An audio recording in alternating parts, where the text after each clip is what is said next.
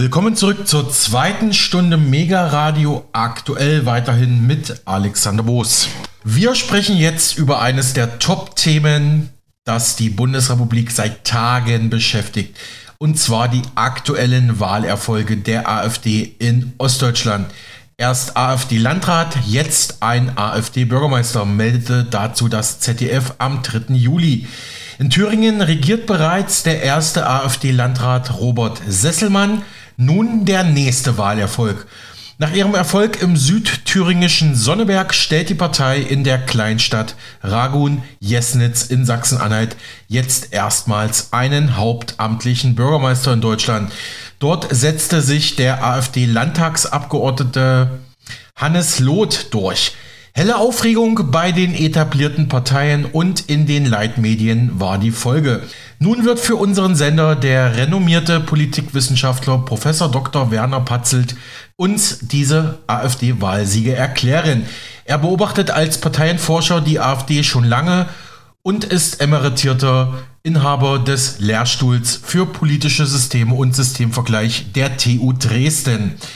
Der Politologe sagt, die Quelle der heutigen Entwicklung und für den momentanen Erfolg der AfD sei bereits in den Gründungsjahren der Partei 2013, 2014 angelegt gewesen. Seitdem haben ihm zufolge die etablierten Parteien keine wirksame Strategie gefunden, wie man mit der AfD umgeht, sie bekämpft oder ihre Inhalte aufnimmt, um enttäuschte Wähler und Bürger wieder einzufangen. Nur auf eine Isolation und Ausgrenzung der AfD zu setzen, habe augenscheinlich ihren Erfolg nicht verhindert. Ganz im Gegenteil. Allerdings betont Professor Patzelt, sei die Ampel-Bundesregierung nicht hauptsächlich für die AfD-Wahlerfolge verantwortlich. Das wird ja derzeit häufig behauptet. Die CDU wiederum habe viele ihrer ehemaligen Stammwähler an die AfD verloren, nachdem man diese mit einer nach links gerutschten CDU-Politik verprellt habe, so seine These. Die tatsächlichen Gründe für den AfD-Siegeszug sieht Patzelt eher in der Migrationspolitik, in der Heizungs- und Energiewende, die die Bürger finanziell stark belaste, sowie in einer verfehlten europäischen EU- und Euro-Finanzpolitik und einem Auflösen nationaler Souveränität. Mit Blick auf die Beobachtung der AfD durch den Verfassungsschutz nennt Professor Patzelt einen passenden Fußballvergleich. Herr Professor Patzelt, es geht auch gleich los. Bitte einen Moment Geduld, denn so hat der MDR am 2. Juli 2023 über den Wahlsieg von AfD-Bürgermeister Loth berichtet. Da hören wir erstmal kurz rein. Jubel bei der AfD in Ragun-Jesnitz. Der Landtagsabgeordnete Hannes Loth hat die Stichwahl gewonnen und ist damit der erste hauptamtliche Bürgermeister, den die AfD in Mitteldeutschland stellt. Ich denke, das ist eine Symbiose gewesen. Erstmal durch die gute kommunale Arbeit, die wir vor Ort gemacht haben, schon seit Jahren. Und natürlich auch dann, ich denke, auch ein Teil großpolitischer Wetterlage. In den vergangenen Tagen gab es vergleichsweise viel Aufmerksamkeit für eine Wahl in einem 8000 Einwohnerort. Gestern kam sogar AfD-Chef Kruppalla vorbei. Wir beobachten das von Berlin, von allen Orten Deutschlands aus, teilweise ja sogar europaweit. Du hast es in Sonneberg erlebt. Also ich wünsche dir viel Glück. Sonneberg. Die Landratswahl vom vergangenen Sonntag, als Robert Sesselmann als bundesweit erster AfD-Politiker in dieses Amt gewählt wurde. Die Wahl war ein Beleg für die zurzeit starken Umfragewerte der AfD. Aber sie hat auch erneut Debatten über die rechtsextremen Tendenzen in der Partei ausgelöst. Es passt ein Stück weit in die Normalisierungsstrategie der AfD äh, hinein, sozusagen nicht mehr als ähm, eine, eine rechtspopulistische Partei äh, wahrgenommen zu werden, äh, die nur sozusagen auf die Pauke haut, sondern auch äh, damit ähm, exekutive Verantwortung übernehmen zu können. Der parteilose Gegenkandidat Naumann meint, der bundesweite Fokus auf die AfD hat die Wahl hiermit entschieden.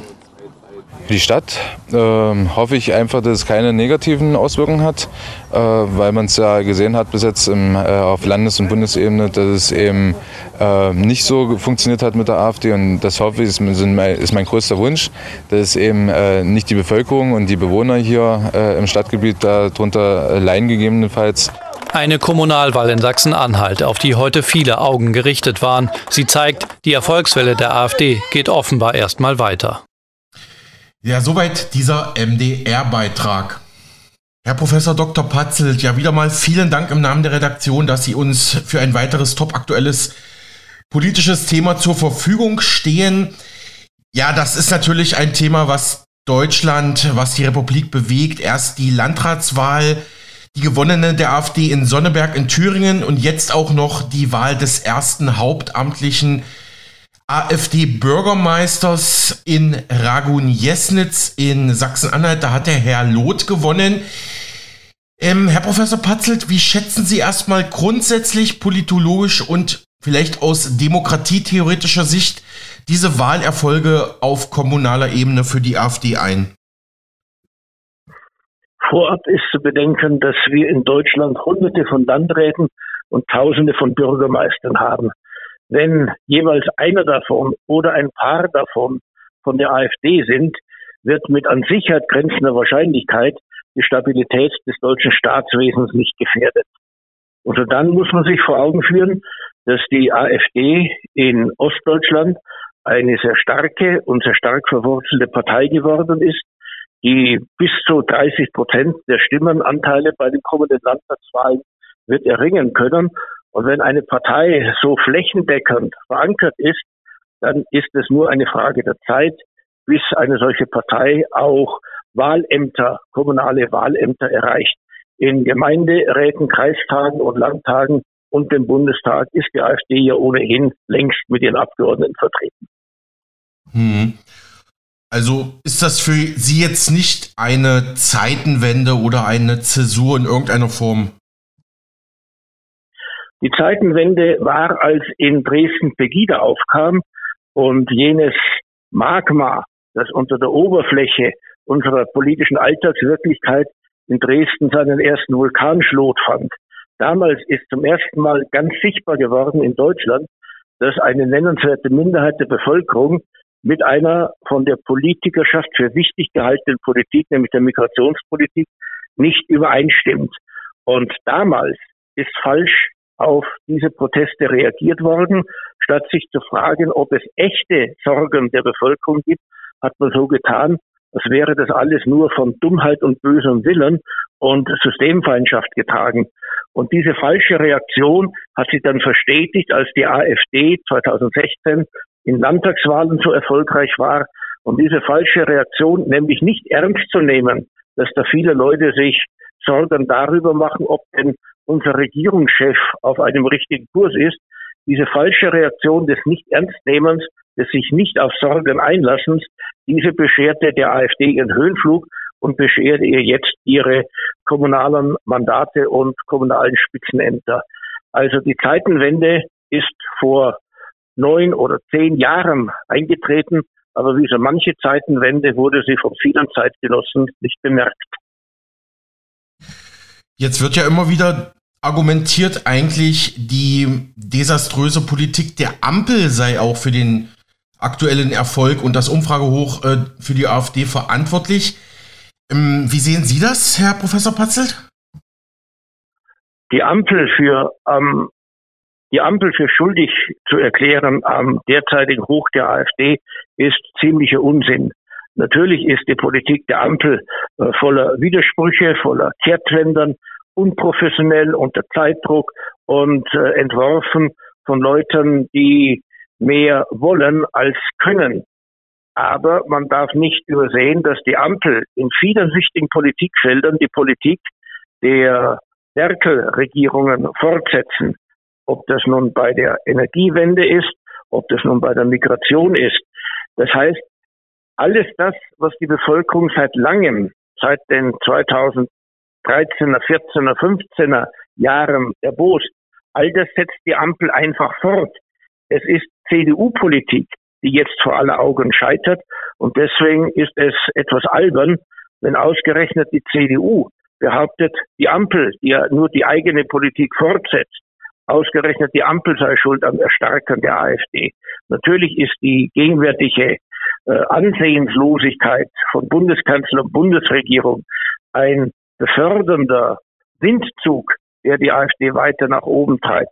Aber die tiefste mhm. Ursache ist der Verdruss über die andere Regierung, beim besten Willen nicht. Mhm. Was sind für Sie die konkreten Gründe für diese AfD-Wahlerfolge? Es sind äh, drei bis vier Themen, welche die deutsche Bevölkerung umtreiben. Das eine ist die Migrationspolitik die ja nicht irgendwie strukturiert worden wäre. Deutschland will weiterhin offen bleiben für einen jeden auf der Welt. Und äh, Deutschland hofft, dass manche in andere europäische Staaten dann umverteilt werden könnten, so als ob in der Schengen-Zone man irgendeinen Asylbewerber daran hindern könnte, aus Polen oder der Slowakei nach Deutschland zurückzukehren. Das zweite ist die Energiewende.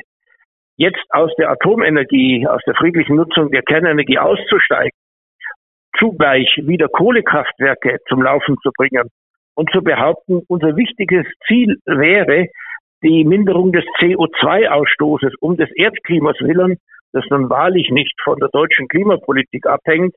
All das wirkt auf die Leute wie unverständig, wie widersprüchlich, wenig bis zum Ende durchdacht und die durch den russischen Krieg gegen die Ukraine dann auch erhöhten Energiepreise, die befördern die Sache noch. Und wenn dann noch ein Heizungsgesetz gemacht wird, das dem durchschnittlichen Hausbesitzer Zehntausende Euro gekostet hätte, da muss man sich nicht wundern. Das Dritte, äh, was viele Leute umtreibt, das ist die Inflation und die Entwicklung in der Eurozone dass die Haftungsrisiken Deutschlands jetzt auch mit gemeinsamen Anleihen der europäischen, der, der Mitgliedstaaten der Europäischen Union steigern und unsere Haushaltsstabilität weiter bedrohen, das hat sich inzwischen weithin herumgesprochen. Und hinzu kommt letztens die Haltung Deutschlands zur Europäischen Union, nämlich der Wunsch Deutschlands, den Nationalstaat möglichst wirkungslos zu machen, um alle wichtigen Entscheidungen, etwa auch über Migration, auf die europäische Ebene zu übertragen was dann einhergeht mit einer Verantwortungslosigkeit der deutschen Regierung, die ja dann vom Wähler auch nicht mehr zur Verantwortung gezogen werden kann, weil sie immer sich darauf hinausreden kann, nicht ihre Entscheidung sei dies oder jenes gewesen, sondern man hätte EU-Vorgaben umsetzen müssen. Das sind vier wesentliche Gründe, die bei vielen Leuten in Deutschland das Gefühl auslösen, der politische Kurs sei ein falscher und man müsse dagegen protestieren. Ja, genau, das führt mich auch zu meiner nächsten Frage. Ja, war das jetzt eine Protestwahl oder war es keine? Nach dem, was die empirische Wahlforschung uns sagt, sind ungefähr zwei Drittel der AfD-Wähler Protestwähler und ein Drittel wählt die AfD, weil man einfach die AfD als eine besonders deftige und radikale und systemalternative Partei wählen will. In welchem Umfang die sogenannten Protestwähler von anderen Parteien wieder zurückgewinnbar sind, äh, das ist die offene Frage. Mir will scheinen, dass sich hier insbesondere die CDU völlig falsche Hoffnungen macht. Sie könne jene Wähler wieder an sich binden, die sie nun jahrelang mit heftigen Fußtritten, mit heftigen Beschimpfungen von sich gewiesen hat, äh, weil sie, die CDU, nur noch eine Partei der Mitte sein wollte. Und die Hoffnungen der Linken, dadurch, dass Frau Wagenknecht eine Partei gründe, würde der AfD das Wasser abgedreht. Auch das halte ich für illusorisch. Mir scheint, dass in unserem Land immer noch zu viele Leute die Illusion hegen, die AfD sei eine vorübergehende Erscheinung, die man durch Ächtung oder durch Ignorieren loswerden könnte. Man hat einfach bei der wirklichen Zeitenwende 2014, 2015 es versäumt, sich mit den Themen der AfD auseinanderzusetzen.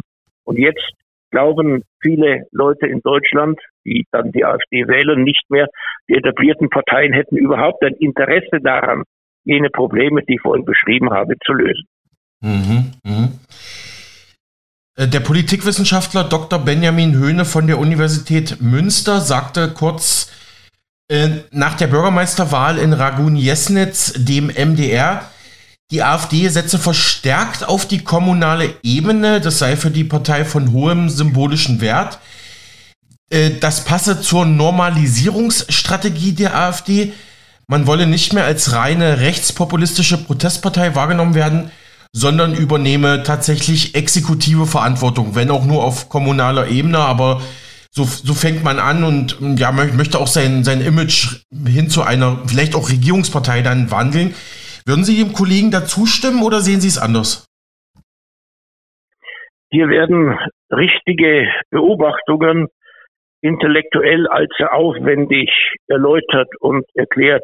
Schauen Sie, sein Argument, dass die Wahl von Bürgermeistern oder Gemeinderäten der AfD Teil einer Normalisierungsstrategie sei. Das steht ungefähr auf derselben intellektuellen Ebene wie die Aussage, die Sonne würde morgens aufgehen, damit es am Tag hell ist. In Wirklichkeit ist der Funktionsmechanismus ganz anders gelagert. Eine Partei, die bei einem nennenswerten Teil der Bevölkerung deswegen populär wird, weil sie weit verbreitete Sorgen aufgreift.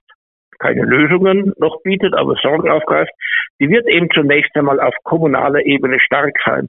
Und weil die Argumente gegen die AfD immer gleich das Ganze, das große Ganze des Staates betreffen, den Bestand der Bundesrepublik Deutschland und ihrer freiheitlichen Ordnung, die Demokratie und so weiter, ist es so, dass auf kommunaler Ebene, wo es darum geht, wie die Umgehungsstraßen gebaut werden, wie man die lokalen Verkehrsprobleme löst und so weiter, dass diese schweren Geschütze der politischen Auseinandersetzung dort überhaupt nichts ausrichten. Die AfD ist in manchen Teilen Deutschlands einfach eine populäre Partei geworden, weil sie Alternativen zum herkömmlichen Parteienkonsens aufzeigt. Wie vernünftig diese Alternativen sind, muss an dieser Stelle nicht debattiert werden. Und deswegen fühlt sich die AfD dort als ziemlich normal an, weil sie die Sprache eines nennenswerten Teils der Bürger spricht. Also, um in mein Bild zurückzukehren, die Sonne geht nicht deswegen auf, damit es am Tage helle ist, sondern eben weil die Sonne aufgeht, ist es am Tag hell. Mhm. Die rechtskonservative Zeitung Junge Freiheit berichtete nach dem zweiten Kommunalwahlsieg, nach dem zweiten Kommunalwahlsieg der AfD äh, sei die Aufregung bei der politischen Konkurrenz groß, während die AfD über ihre Mehrheitsfähigkeit jubelt, fordern andere mehr Abgrenzung zu ihr. Dann werden dann ein paar Politiker der CDU und der Grünen zitiert, zum Beispiel Sachsens Ministerpräsident Kretschmer, der nannte auch wie Sie ähm, Energiewende, Heizungsgesetz, Flüchtlingspolitik als ähm, ja, Themen, die die AfD zum Erfolg geführt haben. Aber immer wieder wird natürlich gewarnt, ja, das seien ja keine Demokraten und jetzt müsse man überlegen, äh, wie man halt die Wähler wieder zurückholt. Und ja, man ist in heller Aufregung. Das ist schon so, wie die junge Freiheit schreibt, ja. Ja, die Frage lautet, was man in dieser Lage tun soll. Die Versuche, die AfD dadurch klein zu bekommen und wegzukriegen, dass man sie ignoriert, sie beschimpft, ihre Themen nicht aufgreift, alles, was in die Nähe von AfD-Positionen kommt, als faschistisch und demokratiefeindlich hinzustellen. Diese Strategie, die 2014 spätestens begonnen worden ist, diese Strategie ist ja eindeutig nicht erfolgreich gewesen. Infolgedessen ist es eigentlich sehr verrückt anzunehmen, mhm. dass jetzt wo dank dieser Strategie sich nicht mit der AfD inhaltlich auseinanderzusetzen, die AfD so stark geworden wäre, könne man diese fehlerhafte Strategie mit Erfolg weiterführen. Das kann man versuchen, aber das wird lediglich die AfD in Ostdeutschland zur stärksten Partei machen und sie in Westdeutschland knapp hinter die CDU an zweite Stelle bringen. Es wäre besser, das zu tun, was manche Leute schon 2014 geraten haben nämlich genau hinzuschauen, was jene Leute bewegt, die der AfD zuneigen. Und dabei dann eingebildete Sorgen von realen Sorgen zu unterscheiden, aufgesetzte, überschießende Rhetorik von realen Problembeschreibungen zu unterscheiden. Und reale Problembeschreibungen aufzugreifen, reale Probleme zu lösen und alles Überschießende, Radikale, nur eingebildete eben zu kritisieren und zurückzuweisen. Aber dieser differenzierte Umgang ist mit der AfD bislang nicht gepflogen worden und ich riete dringend an, jetzt damit anzufangen. Freilich ist hinzuzufügen, dass es jetzt auch zu spät ist, um auf diese Weise die AfD wieder wegzubekommen. Sehr viele Leute haben den etablierten Parteien, haben insbesondere der CDU innerlich gekündigt und wählen mit Absicht selbst dann die AfD, wenn sie sich von ihr inhaltlich eigentlich gar nichts versprechen. Aber die Verachtung für die etablierten Parteien ist einfach so groß, dass in der Wahlkabine man bei ihnen nicht mehr sein Kreuz machen will. Hm. Also würden Sie schon sagen, Herr Professor Patzet, es waren durchaus strategische Fehler der anderen Parteien, also CDU, SPD, Grüne, FDP etc. Und auch vor allem diese Isolationsstrategie, die man ja seit 2014 gegen die AfD gefahren hat, die hat ja nun wirklich nicht funktioniert, aber irgendwie scheint es noch nicht angekommen zu sein bei den Parteistrategen. Ähm, würden Sie mir dazu so zustimmen, wenn ich das so zusammenfasse? Es waren strategische Fehler der etablierten Parteien, welche der AfD die Möglichkeit gegeben haben, relativ unbehelligt von ernsthaften Auseinandersetzungen mit ihr zu wachsen. Und zum anderen haben freilich auch reale Probleme, die das frühere Ausmaß an Problemen, die wir hatten, überschreiten, welche die AfD gemästet haben. Und da sind es eben die inzwischen auch als solche begriffenen Themen, nämlich Migration, Energiepolitik, Rolle des Nationalstaates in der Europäischen Union und Währungsstabilität, die als reale Probleme von der AfD aufgegriffen und von den anderen Parteien allzu lange zu klein dargestellt worden sind. Mhm. Die linke Taz schrieb, wie in Thüringen gilt der AfD-Landesverband in Sachsen-Anhalt als besonders radikal. Wie würden Sie das einschätzen, Herr Professor Patzel, diese Aussage? Das ist die allgemeine Einschätzung in Deutschland, äh, der man nur dann argumentativ äh, sich nähern könnte, wenn man zunächst einmal äh, einen klaren Begriff von Radikalität äh, entwickelte und dann die tatsächlichen Positionen der Thüringer AfD äh, an diesem Radikalitätsbegriff messen würde. Und obendrein müsste man ein Gefühl dafür entwickeln oder eine Einschätzung dafür entwickeln, äh, ob denn radikal und extremistisch ist gleich verfassungsfeindlich dasselbe wäre oder ob radikal nicht womöglich auch einfach die Inanspruchnahme des Rechtes auf politischen Unfug ist, äh, das natürlich in einer Demokratie für jedermann zugänglich ist und auch für Parteiführer. Noch einmal, äh, bloß weil Parteien Unfug reden, überschießenden, demagogisch überschießenden Unfug reden und deswegen in einem früher verwendeten Sinn radikal sind, müssen sie die freiheitliche Ordnung noch nicht gefährden. Äh, aber wie denn die AfD in Thüringen jenseits dessen, was der Konsens aller Beteiligten ist, womöglich tatsächlich einzuschätzen wäre, das ist ein weites Feld. Mhm. Nun ist es ja Fakt, dass der Verfassungsschutz immer noch die Partei und Parteiorganisationen der AfD beobachtet. Ähm, immer wieder haben auch in letzter Zeit ähm, Politiker der Ampel und auch die CSU-Chefin Dorothea Bär zum Beispiel ein Parteiverbot ins Spiel gebracht, in die Diskussion gebracht. Wenn Sie uns das nochmal kurz kommentieren könnten, Herr Professor Patzelt, Verfassungsschutz und Parteiverbot, ähm, ja, wird ja immer wieder behauptet, äh, die Partei stehe nicht auf dem Boden äh, der freiheitlich-demokratischen Grundordnung. Ja? Ich will das Thema an einem Beispiel einführen. Wenn man im Fußball gegen eine Mannschaft bei einem Turnier nicht antreten will, weil sie womöglich erfolgreicher ist als man selbst, was ist dann die richtige Reaktion? Den Ausschluss dieser Mannschaft vom Wettbewerb zu beantragen oder einfach sich bemühen, selbst besser zu werden? sodass man die Chancen hat zu gewinnen. Was also das Bild in Bezug auf die AfD bedeutet, ist das folgende. Nachdem die etablierten Parteien seit 2014 sich nicht die Mühe gemacht haben, sich wirklich inhaltlich mit AfD-Positionen auseinanderzusetzen, sondern vielmehr gesagt haben, die AfD hat ja gar keine Positionen, wirklich kann man sich auch mit nichts auseinandersetzen und zugleich alle Parteien genau wussten, dass die AfD verfassungsfeindlich ist. Und weil das alles nichts genutzt hat, kommt man jetzt immer wieder auf die Idee, ja, dann verbieten wir doch ganz einfach diese Partei. Der Punkt ist aber der, dass wir immer noch Richter in Karlsruhe haben und die haben zwei bis drei Dinge klargestellt. Und zwar seit dem ersten Parteienverbot, das es in der Geschichte der Bundesrepublik Deutschland gegen die narzisstische sozialistische Reichspartei gegeben hat. Erstens, es wurde präzise definiert, was die freiheitliche demokratische Grundordnung ist gegen die anzukämpfen, eine Partei disqualifiziert und zum Verbot führt. Das sind also keine nach politischem Belieben zurechtbastelbaren Kriterien, sondern sie gibt es seit langem. Zweitens hat das Bundesverfassungsgericht beim äh, NPD-Verbot klar argumentiert, dass eine Partei nur dann verboten werden kann, soll, aufgrund des Verhältnismäßigkeitsgebotes verboten werden darf, wenn sie tatsächlich eine Gefahr für die freiheitliche demokratische Grundordnung dasteht und nicht allein schon deshalb, weil andere Parteien das so behaupten und im Fall der NPD kam man zum Ergebnis, sie sei viel zu unwichtig, um die freiheitlich-demokratische Grundordnung gefährden zu können. Und drittens ist es so, dass die Ämter für Verfassungsschutz jetzt schon mehrfach Rückzieher machen mussten bei ihrem Bekämpfen der AfD, äh, dass sie nämlich Dinge in Hinsicht auf Verfassungsfeindlichkeit behauptet hätten, die gar nicht so wären.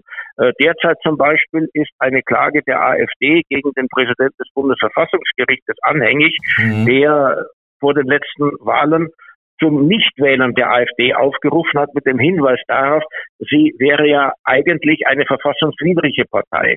Kurzum, es hat sich das Bundesverfassungsgericht durch einige Äußerungen ihres Präsidenten und von Landesverfassungsschutzpräsidenten in eine Lage gebracht, in der man fragen kann, ob die Verfassungsgerichtsbarkeit sich nicht zum Erfüllungsgehilfen von Tagespolitik macht.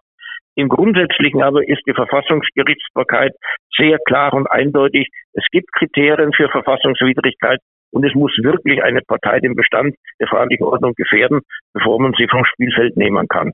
Wir sehen an diesem ganzen Vorgang, wie fatal jene Strategie war, sich mit der AfD nicht inhaltlich auseinanderzusetzen, sondern sie einfach zu verpönen, zu verbannen, äh, in die Ecke zu stellen und sich mit ihr nicht ernsthaft zu befassen. Hm.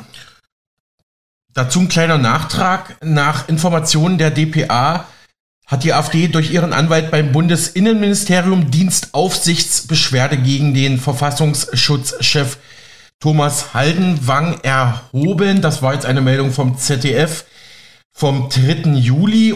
Aber ich kann mich erinnern, es gab auch schon einige juristische Erfolge der AfD, wo man sich erfolgreich gegen den Verfassungsschutz äh, wehren konnte, wo, wie Sie schon richtig sagten, der VS dann auch einen Rückzieher machen musste. Also das scheint auch dieser, auch äh, so Begriffe wie Verdachtsfall wurden, glaube ich, auch neu eingeführt. Da, da gab es auch Kritik, dass das eigentlich gar nicht den Standards entspricht. Also diese ganze Verfassungsschutzthematik, die scheint auch manchmal ein bisschen vielleicht auch politisch motiviert, sage ich mal. Aber gut, ich weiß nicht, ob Sie dazu noch was sagen wollen, aber. Ich habe vorhin ja schon auf diese juristischen Niederlagen vom Verfassungsschutzämtern gegen die AfD hingewiesen. Und sie sind deswegen besorgniserregend, weil das naturgemäß die Autorität unserer Verfassungsschutzbehörden und später auch der Verfassungsgerichte gefährdet. Wir brauchen aber starke Verfassungsschutzbehörden und starke Verfassungsgerichte, um unsere freiheitlich-demokratische Grundordnung aufrechtzuerhalten. Was jetzt geschehen ist, ist, dass man diese Autorität im tagespolitischen Kampf mhm. zu verbrauchen angefangen hat. Mhm. In Wirklichkeit muss aber eine neue Partei zunächst einmal von den anderen Parteien bekämpft werden. Und zwar bekämpft werden durch politische Auseinandersetzung, die an die Wähler adressiert ist, dadurch, dass man überzeugt, die eigenen Positionen wären besser als die einer unerwünschten anderen Partei. Und eben weil die etablierten Parteien sich nicht so mit der AfD auseinandergesetzt haben, haben sie nun die Verfassungsschutzbehörden und die Verfassungsgerichte in dieses politische Spiel hineingezogen und auf diese Weise wesentlich mehr Schaden angerichtet als Nutzen gestiftet. Hm. Zum Beispiel urteilte im Jahr 2021 das Verwaltungsgericht in Köln. Das Gericht untersagte dem Verfassungsschutz, die AfD weiterhin als rechtsextremen Verdachtsfall einzustufen. Genau das war mir noch in Erinnerung. Ähm, Herr Professor Patze, noch zwei kurze Fragen. Äh, beim MDR Sachsen-Anhalt habe ich einen Kommentar gelesen. Dort hieß es, der Wahlsieg der AfD in Ragun-Jesnitz sei für die etablierten Parteien ein schmerzlicher Denkzettel. Sie müssen nun um Vertrauen werben, endlich gute Arbeit leisten und dürfen vor allem auch den Osten nicht vergessen. Sonst wird die AfD wohl noch weitere politische Spitzenämter erobern. Aber gut, haben sie eigentlich auch schon Teilen beantwortet, aber dieser Kommentar hat es nochmal ganz gut auf den Punkt gebracht. Dem Verfasser dieses Kommentars kann man wirklich, Achtung Ironie, zu seinem tiefen Verständnis politischer Dynamik gratulieren. Okay. Ehrlich gesagt, diese Zusammenhänge konnte man schon 2014 erkennen. Und ich weiß, dass ich selbst seit 2014 ständig genau das wiederholt habe, was der Verfasser dieses mhm. Kommentars jetzt geschrieben hat. Äh, aber manche Leute brauchen eben länger, um tragfähige Einsichten zu gewinnen. Abschließende Frage, Herr Professor Patzelt. Welche Strahlkraft könnte jetzt für die nächste Zeit äh, von der AfD ausgehen, gerade jetzt mit Blick auf die nächsten Landtagswahlen in Hessen, in Bayern? Ja, weiß nicht, die Bundestagswahl ist vielleicht noch ein etwas zu weiter Ferner, aber jetzt mal so die nächsten Wahlen, können Sie da irgendwas prognostizieren? eigenständige Strahlkraft hat die AfD nicht.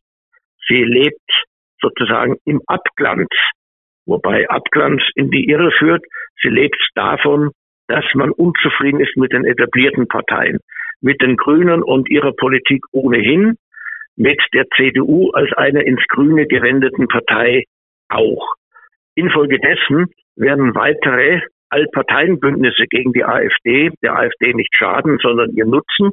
Und weil völlig klar ist, dass nach den nächsten Wahlen keine Partei und die CDU schon gar nicht mit der AfD zusammenwirken wird, wissen jene im Lande, die rechts von der politischen Mitte stehen, dass jede Stimme für die CDU eine Stimme für eine sozialdemokratische oder grüne Politik ist.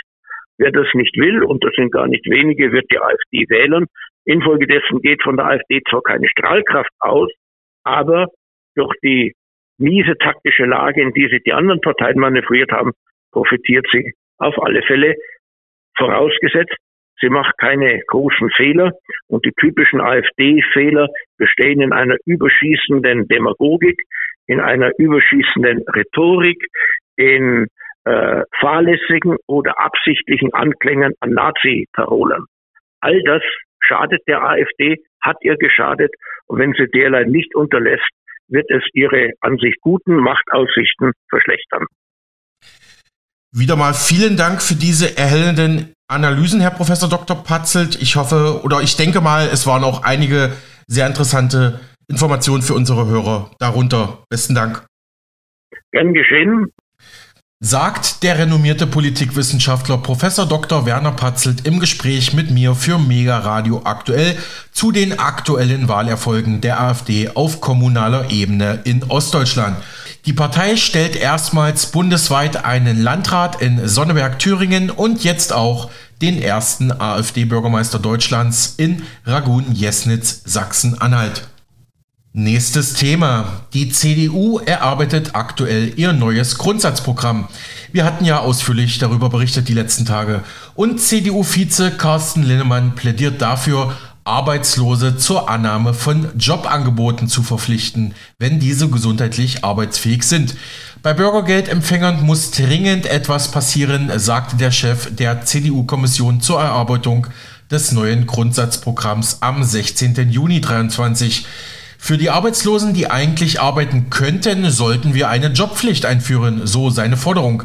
Lindemann sprach von einem Modell, bei dem Arbeitslose nach bis zu sechs Monaten erneut eine Anstellung finden müssen oder Jobs durch Kommunen zugeteilt bekommen. Verweigern Sie das? drohen Sanktionen und Leistungs-, also Geldkürzungen. Diese CDU-Pläne wird uns nun der Berliner Referent für Sozialpolitik und frühere Sprecher der Nationalen Armutskonferenz Robert Trittin einschätzen. Und zwar im dritten Teil unserer neuen Serie Konzept Sozial. Trittin kritisiert, die Idee der CDU sei nicht neu. Arbeit solle den Arbeitgebern und der Industrie möglichst wenig oder gleich gar nichts kosten. Dies sei eine übliche Forderung aus der konservativen Ecke, wie er sagt. Er zieht dabei, ähnlich wie Rentenexperte Rainer Heise, historische Parallelen zur Arbeitspolitik im Nationalsozialismus.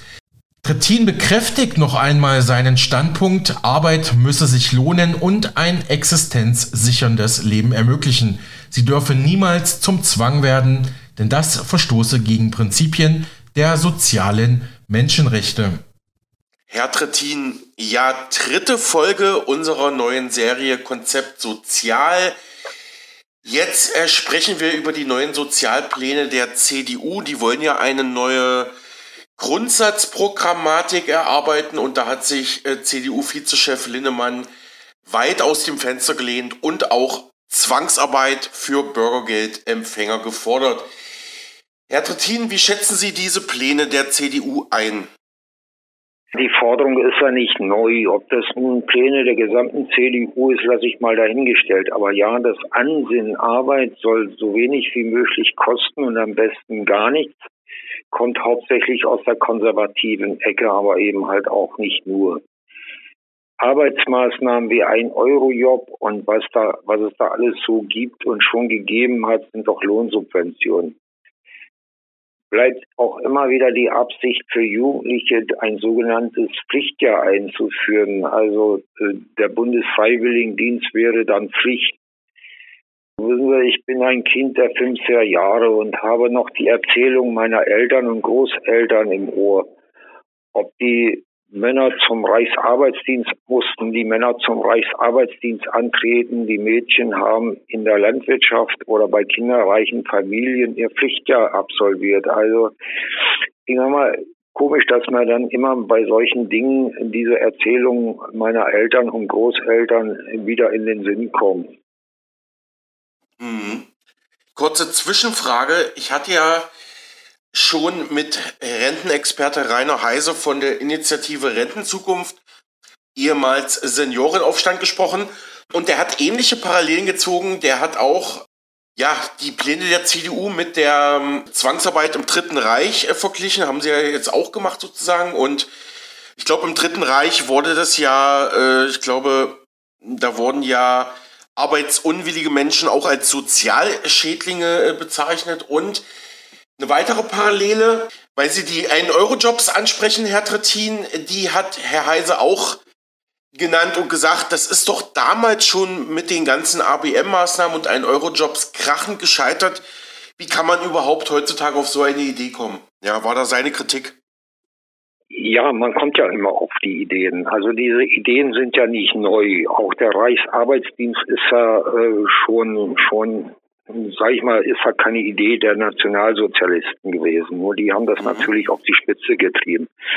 Ganz klar. Aber äh, dieses, dieses äh, Bestreben eben halt auch, ähm, also ich denke mal, dieses Bestreben sitzt dahinter, die Arbeitskraft so billig wie möglich zu machen. Das trifft auch zu auf diese ganzen Arbeitsmaßnahmen, die ja anfangs äh, 16i nannten wir die, äh, anfangs äh, für zusätzliche Arbeit gedacht waren. Das ist ja inzwischen auch nicht mehr so. Also ähm, letztlich im Großen und Ganzen steckt dahinter, dass die Industrie, dass die Arbeitgeber, äh, ich wiederhole mich da jetzt äh, nochmal, äh, bestrebt sind, die Arbeitskraft so billig wie möglich einzukaufen. Mhm. Ja, ich wiederhole mich jetzt auch. Sie haben ja auch schon gesagt, das Ganze ist ja nicht neu. Arbeitspflicht für Transferempfänger, also Transferempfänger sind Hartz IV, Bürgergeldempfänger, Menschen, die Geld vom Staat bekommen, weil sie ja in einer prekären äh, Lebenssituation sind. Also Arbeitspflicht für Transferempfänger wird in Deutschland ja immer wieder und schon seit Jahrzehnten diskutiert, ist jetzt meine Frage. Äh, warum kommt das Thema jetzt wieder auf, Ihrer Meinung nach? Naja, warum gerade jetzt? Also ich denke mal, das Thema war nie vom Tisch.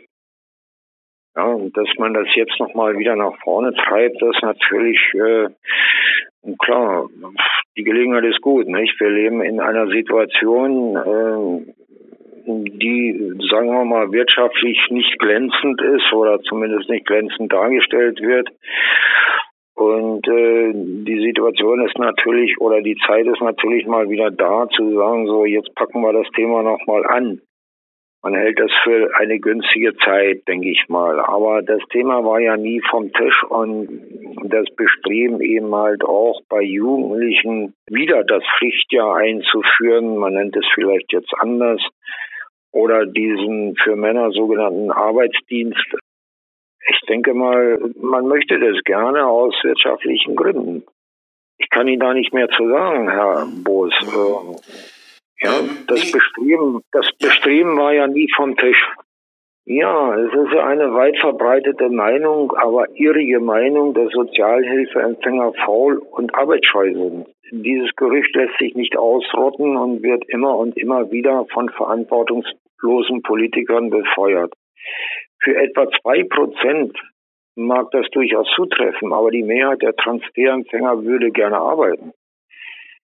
Was aber gerne verschwiegen wird, wer arbeitet, soll auch davon leben. Es soll sich um, es soll sich ja, glaube, ja. und seine Familie ausreichend versorgen können.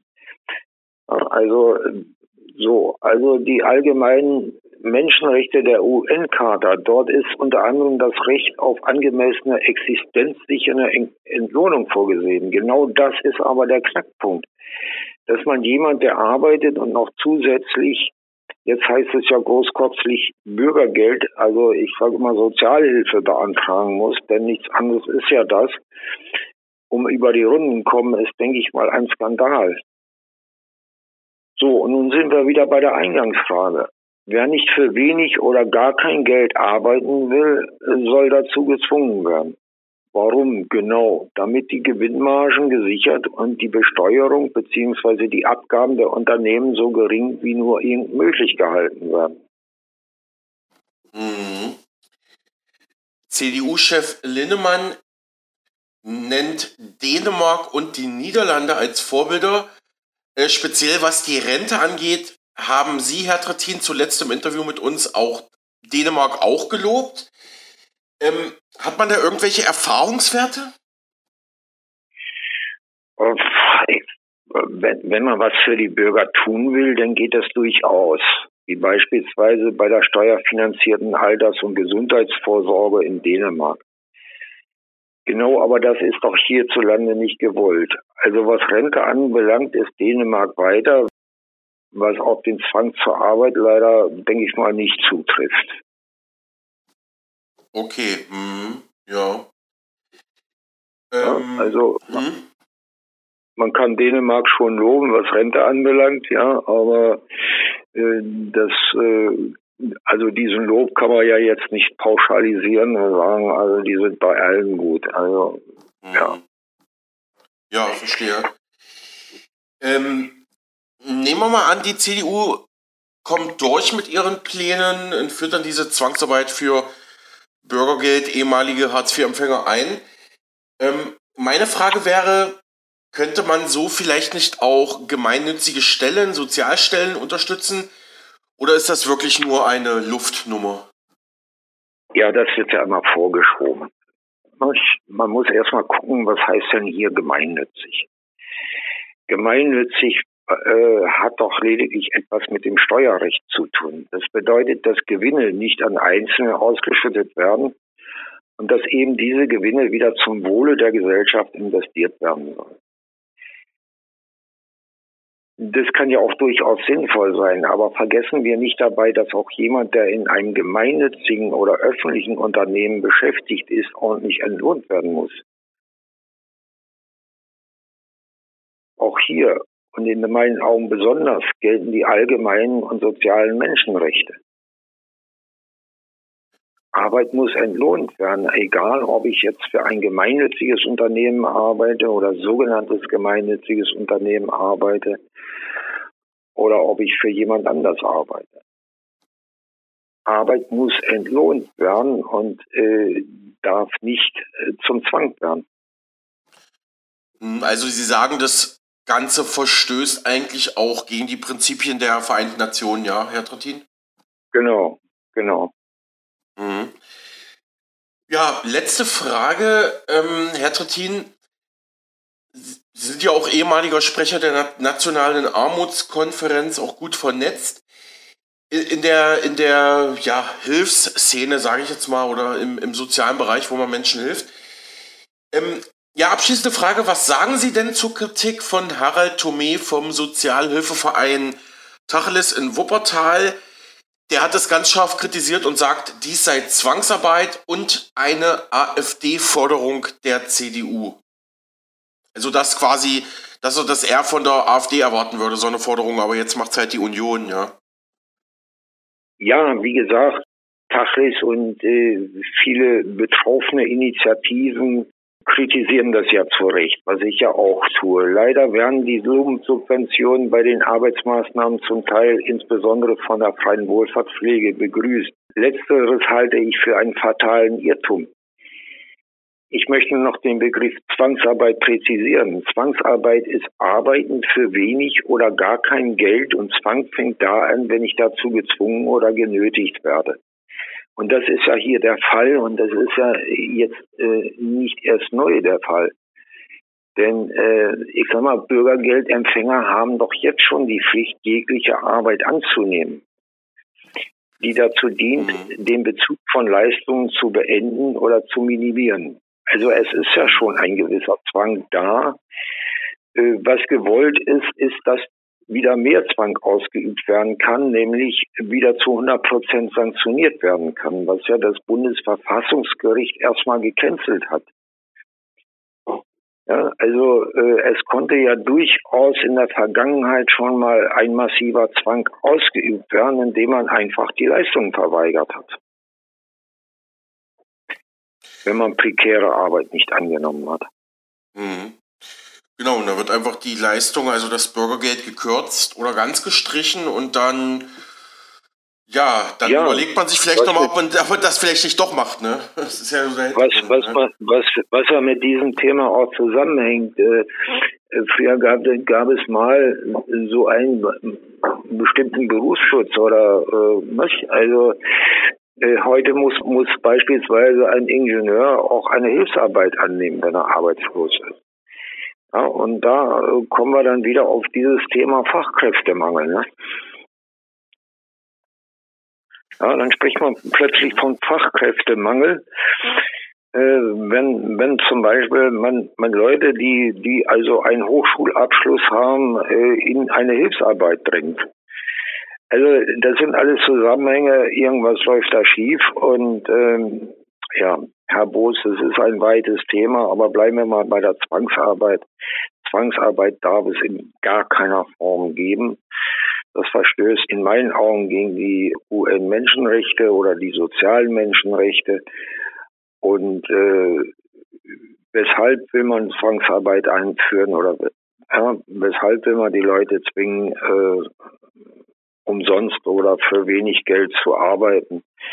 Ähm, das dient, soll dazu dienen und das ist der eigentliche Hintergrund. Das soll dazu dienen, die Gewinnmargen zu erhöhen bzw. zu sichern.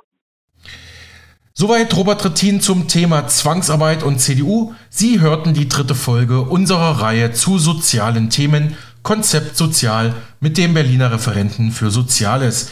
Ich habe mit ihm für Mega Radio aktuell gesprochen. Ja, und wir bleiben gleich hier zum Abschluss unserer heutigen Sendung bei der deutschen Innenpolitik und blicken nach Bayern.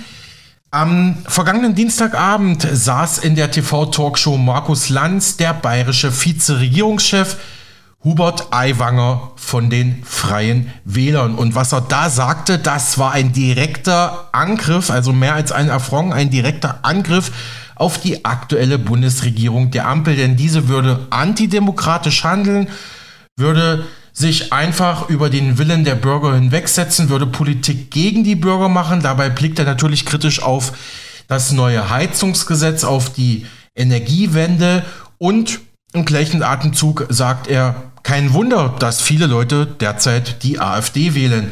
Neben ihm bei Lanz sitzt eine Politikwissenschaftlerin, die auch ihr Fett ordentlich abbekommt von Aiwanger.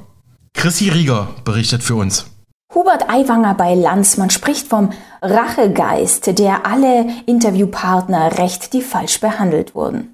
Hallo meine Lieben, du kennst dieses Format der Talk, der Talkshow, der deutschen Talkshow und zwar äh, Lanz, ja, und seine ähm, Talkrunde, wo immer mal wieder so ein Gast dabei sein darf, der ein bisschen aus der Reihe tanzt, der dann dementsprechend auch fertig gemacht wird. Und Hubert Aiwanger, ja, der stellvertretende bayerische Ministerpräsident, äh, bayerische Wirtschaftsminister und er ist Landesvorsitzender der Freien Wähler. So, und da muss man sagen, also prinzipiell ja, wenn ich derartige Themen anspreche, heißt es nicht, ich vertrete die Meinung von dem oder dem oder sonst was.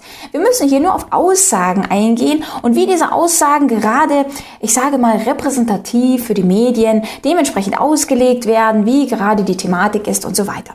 Man spricht sogar Hubert Aiwanger in diesem, in diesem, in dieser Sendung wie ein Rachegeist war für ehemalige, ja, Interviewgäste, wie zum Beispiel erwähnenswert Frau Dr. Ulrike Gero die auch einmal bei Lanz dabei sein durfte und die dementsprechend in eine Ecke geschoben wurde. Also wirklich, wirklich gravierend und selbst vom Moderator selbst. Man müsste ja eigentlich sagen, der Moderator, der hat hier so eine neutrale Rolle, der einfach koordiniert, damit jeder mal zu Wort kommt oder mal eine Frage einwirft und so weiter.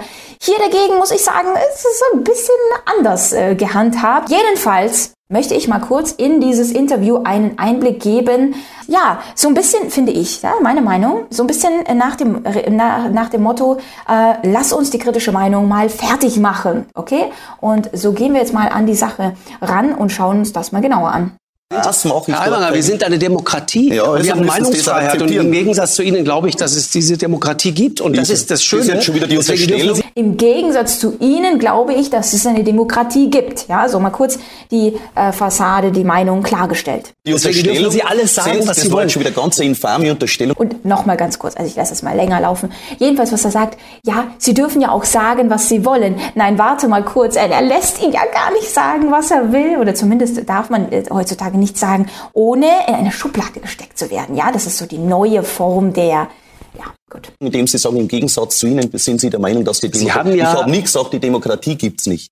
Nein, nein, Sie haben gesagt, wir müssen sie uns zurückholen. Ja, Wer hat sie denn gerade? Wer hat denn gerade die Demokratie? Die Demokratie muss beim Volk angesiedelt werden, sodass nee, aber wer hat sie denn die gerade? Regierenden wenn Sie also zurück, von wem müssen die, die reine, zurückholen? Die reine staatliche Macht hat natürlich die jetzige Regierung. Und deswegen erwarte ich aber, dass sie, soweit es geht, man kann nicht immer 100% deckungsgleich, aber soweit es mhm. geht, die Bevölkerung ernst nimmt. Und das mhm. hat man beim Heizungsgesetz nicht gemacht, sondern hat hier ideologisch Dinge aufgetischt, bis hin zum Brennholzverbot in neuen Häusern. Das war aus der grünen ideologischen Mottenkiste. Und als das dann die Heizungsbauern, die Hausbesitzer, die Bürger, die Waldbesitzer gelesen haben, mhm. sind die rückwärts umgefallen wollen. Ja, also hier hat er mal kurz dargestellt, warum er der Meinung ist, dass die Demokratie abhanden gekommen ist, dass die stellvertretende Funktion eines Politikers, dass diese, das betone ich ja immer wieder, sehr, sehr oft nicht mehr gegeben ist. Und das ist doch gerade das Fatale, dass die Interessen der Bürger nicht vertreten werden. Und das ist doch der große Punkt der Demokratie. Und er sagt, wenn derartige Dinge getan werden, die, die der Mehrheit des Volkes nicht passen und trotzdem diese dann weiter durchbringt, dann ist das ja dementsprechend keine Stellvertretung, also auch keine Demokratie in der Form. Und du siehst ja, ein Lanz daneben, so richtig mit den Hufen schon scharrend, so, ja, mh, genau, du darfst ja reden und, mh, und dafür kommt natürlich natürlich jetzt der große Konter. Man sich nicht wundern, wenn diese Leute dann mhm. äh, immer mehr Distanz zu den Regierenden aufbauen. Also wir müssen dieses Gap wieder schließen. Nochmal, nochmal, nochmal, Herr Aiwanger. Ja. Ich, ich meine, äh, wir erleben das ja gerade, was genau diese Verrohung der Sprache. Wir haben es auch gerade in Paris gesehen. Ich will jetzt nicht Ganz kurz. Er will ja gar nicht darauf hören, aber äh, rausgesagt hat er das. Die Verrodung der Sprache. Und zwar, was er für Wörter in den Mund nimmt, dass wir jetzt keine Demokratie hätten oder sonst was. Absolut geht gar nicht. Und kurz auch Frankreich mit reingeworfen. Dieses Chaos, diese Eskalation. Wahrscheinlich auch nur die Verrodung der Sprache. Lassen wir ihn mal ausführen. Nicht den moralischen machen. Und ich, und ich gestehe Ihnen völlig zu, dass es... Also Entschuldigung, da muss ich aber auch... Nicht den moralischen machen ist es nicht gang und gäbe, jetzt gerade den moralischen zu machen? Eine ganz andere Situation ist, wenn man irgendwo im Bierzelt steht oder wenn man auf so einem Platz steht. Sie haben die Rede, glaube ich, auch gar nicht aufgeschrieben, sondern Sie reden so frei von der frei von der So, auch noch mal kurz so. Es war eigentlich mal aufgeschrieben, ja. Das ist ihm vielleicht einfach nur rausgerutscht. So kurz, so, kannst dich ja hier auch entschuldigen. Genau. Aber das heißt ja übersetzt, dass das etwas ist, was in Ihrem Kopf ist. Sie denken das ja offenbar. Sie denken, dass wir uns die Demokratie zurückholen müssen. Ich erinnere mich an äh, Sätze von, wer war es, Herr Gauland, holt, lass uns das Land zurückholen. Let's take back control. Das war äh, der Schlachtruf der, der, der, der, der Leute, die sich für den Brexit so eingesetzt haben. Das ist das Thema von Trump immer gewesen, ohne das jetzt ohne jetzt hier irgendwas in einen Topf zu mischen, ja, bringt er ihn in Verbindung mit bestimmten Persönlichkeiten, die eine negative Konnotation in diesem Zusammenhang haben. Ja, ich meine, Trump, weiß ja, hier absolut geht ja gar nicht, ja. Und dann mal kurz zu sagen, ja, er äußert auch solche Sprüche. Und das ist ja in seinem wirren Kopf schleudert äh, ja anscheinend dieser Gedanke umher. Und deswegen muss man ja auf die Verrodung der Sprache, und ich meine, die Verrodung der Sprache, warte, wird die Sprache nicht gerade gerade durch gerade die Regierung verrodet, was da gerade alles geplant ist und so weiter. Das, das nur bei mir eingeworfen in den Topf, denn Lanz darf ja auch einiges einwerfen hier gleichen zu wollen. Aber ich will nur sagen, die, die Art und Weise, die, die Mechanismen sind die gleichen. Alexander Gauland, wir werden sie jagen. Sie sagen, wir werden sie vor uns hertreiben. Alexander Gauland sitzt hier in der Sendung und sagt, Ressentiment ist kein Programm. Hat er recht. Ich habe das Gefühl, mittlerweile ist Ressentiment ein Programm. Die da in Berlin, die haben einen Arsch offen. Was ist denn das für eine Art zu reden? Ja, also mal kurz hier klargestellt, was, was ist los mit ihm? Ich meine, für einen Politiker gebührt sich das natürlich gar nicht, äh, derartige Dinge überhaupt in den Mund zu nehmen. Ja, ähm, Gut, man könnte aber auch sagen, naja, andere Politiker, die sagen andere Dinge, zum Beispiel, ich, ich nehme es jetzt mal einfach frei raus, eine Kriegserklärung. Ist das eine Art für das Volk zu sprechen, um dann zu sagen, oh sorry, ist irgendwie rausgerutscht. Ist das besser oder aus dem Volk oder sage ich mal in das Herz des Volkes zu treffen, um zu sagen, also ganz ehrlich, die haben doch einfach den Punkt, Punkt, Punkt offen, weil das eben sich jetzt gerade einfach jeder denkt.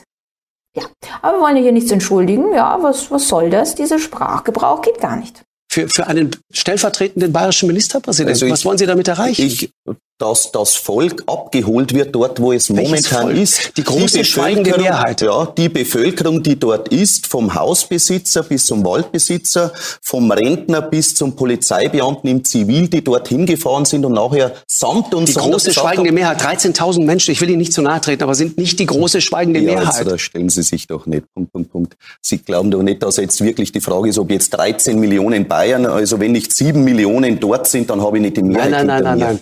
So ist es nicht gemeint. Es gab doch Umfragen. 80 Prozent der Bevölkerung lehnen das Heizungsgesetz. Ja, das ist doch steht, völlig unbestritten. Und dann stehe ich als neunter Redner vor 13.000 Leuten bei 30 Grad Hitze. Ich bitte Sie beide mal, Frau Münch, Sie sind, Sie, Sie denn das wird natürlich auch ganz gerne aufgegriffen. Ja, 13.000 Leute waren dort dabei und äh, da das bedeutet natürlich, das ist bestimmt nicht die Mehrheit. Da will ich mal sehen, dass äh, um die 80 Millionen irgendwo auf einen Platz sich dahin manövrieren. Wie stellt er sich das natürlich vor, ja? Ich meine, dementsprechend, so wie er es auch gesagt hat, da kann ich schon zustimmen, gibt es ja diese Umfragen, ob man den glauben möchte oder nicht. Da gibt es dann diese Statistiken, da gibt es dann Umfragewerte und AfD-Rekordwerte, die aufgrund von Unzufriedenheit dann dementsprechend erreicht werden. Und das kann man nicht abstreiten. Wird aber kurz abgestritten, so, es handelt sich schon wieder nur um die Minderheit. So, ja, aber die, die unzufrieden sind wegen dieses gesamten Heizungssanierungsplans, das ist die Mehrheit. Ja, das wird gar nicht abgestritten. Doch, das wurde gerade abgestritten. Aber gut. Ich wäre nicht hingegangen. Ja, okay, Sie hätten aber ja, hingehen sollen, vielleicht mal einen Außeneinsatz mhm. als Wissenschaftlerin, schauen, was mhm. draußen los ist mhm. beim Volk. Ich rede schon mit der Eiwanger. Das ist nicht in Ordnung. Nee, das ist nicht in Ordnung. Doch, das ist schon in Ordnung. Nein, das ist nicht in Ordnung. Ich bin dort von den Leuten und muss die Leute abholen, wo sie sind. Und Sie, können, da sitzt, da sitzt eine sehr genau. profilierte, anerkannte genau. Top-Politologin. Die aber mir sagt, was ich dort alles falsch mache. Nee, das darf sie doch. Ja, ich ja. Und Sie kritisieren ja auch. Darf ich Sie und zwar auch einladen, Ich habe nur gesagt, Herr Aiwanger, also jetzt geht's ja richtig rund, ja. Hier äh, der Landsmann kurz, nein, nein, nein, da sagt man jetzt nichts dazu. Und äh, also, ja, ähm, wie gesagt, es gibt einen Grund, warum man sich manche Dinge eben nicht anschaut und warum ich mir das für dich jetzt hier zusammenfasse in der Form, dass man mal erkennt, was hier eigentlich immer wieder ist. Ja, und deswegen muss man dieses Konstrukt erkennen, das System dahinter. Sagte Christi Rieger zu aktuellen Äußerungen vom bayerischen Vizeregierungschef und Wirtschaftsminister Hubert Aiwanger von den Freien Wählern. Wie immer hoffe ich, dass für Sie spannende und informative Momente mit dabei waren und damit verabschiede ich mich und freue mich natürlich auf morgen. Bis dahin eine gute Zeit.